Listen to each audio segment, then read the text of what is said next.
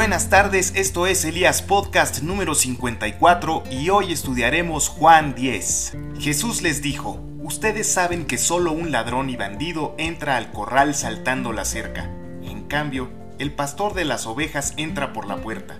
El que cuida la entrada le abre y el pastor llama a cada una de sus ovejas por nombre, y ellas reconocen su voz.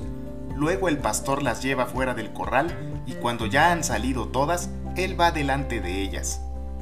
Las ovejas siguen al pastor porque reconocen su voz, pero no seguirían a un desconocido, más bien huirían de él, pues no reconocerían su voz. Jesús les puso el ejemplo anterior, pero ellos no entendieron lo que les quiso decir. Entonces Jesús les explicó el ejemplo. Yo soy la puerta de las ovejas. Todos los que vinieron antes que yo eran bandidos y ladrones. Por eso las ovejas no les hicieron caso. Yo soy la puerta del reino de Dios. Cualquiera que entre por esta puerta se salvará, podrá salir y entrar, y siempre encontrará alimento.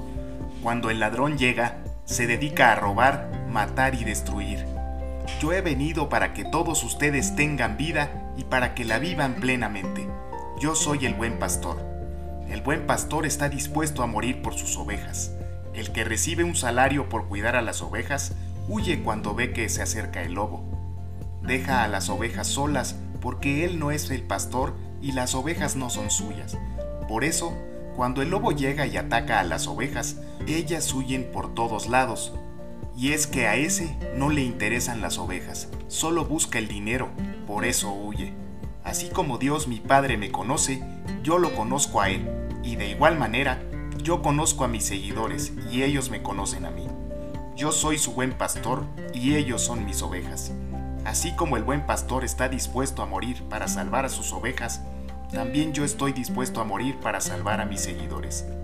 También tengo otros seguidores que ustedes no conocen. Son ovejas que traeré de otro corral y me obedecerán. Así tendré un solo grupo de seguidores y yo seré su único pastor. Mi Padre me ama porque estoy dispuesto a entregar mi vida para luego volver a recibirla. Nadie me quita la vida, sino que yo la entrego porque así lo quiero tengo poder para entregar mi vida y tengo poder para volver a recibirla, pues esto es lo que mi Padre me ha ordenado hacer. Cuando aquellos judíos oyeron esto, se pusieron a discutir, pues unos pensaban una cosa y otros otra. Muchos decían, ese hombre tiene un demonio y está loco, ¿por qué le hacen caso? Pero otros decían, nadie que tenga un demonio puede hablar así. Además, ningún demonio puede darle la vista a un ciego. Era invierno y Jesús había ido a Jerusalén para participar en la fiesta del templo. Mientras andaba por los patios del templo, cerca del portón de Salomón, la gente lo rodeó y le preguntó, ¿Hasta cuándo nos tendrás con esta duda? Dinos ahora mismo si eres el Mesías. Jesús les respondió, Ya les dije quién soy, pero ustedes no me han creído. Yo hago todo con la autoridad y el poder de mi Padre, y eso demuestra quién soy yo. Pero ustedes no me creen porque no me siguen ni me obedecen. Mis seguidores me conocen y yo también los conozco a ellos. Son como las ovejas, que reconocen la voz de su pastor y él las conoce a ellas. Mis seguidores me obedecen y yo les doy vida eterna. Nadie me los quitará. Dios mi Padre me los ha dado. Él es más poderoso que todos y nadie puede quitárselos. Mi Padre y yo somos uno solo. Otra vez, los jefes judíos quisieron apedrear a Jesús, pero él les dijo, Ustedes me han visto hacer muchas cosas buenas con el poder que mi Padre me ha dado.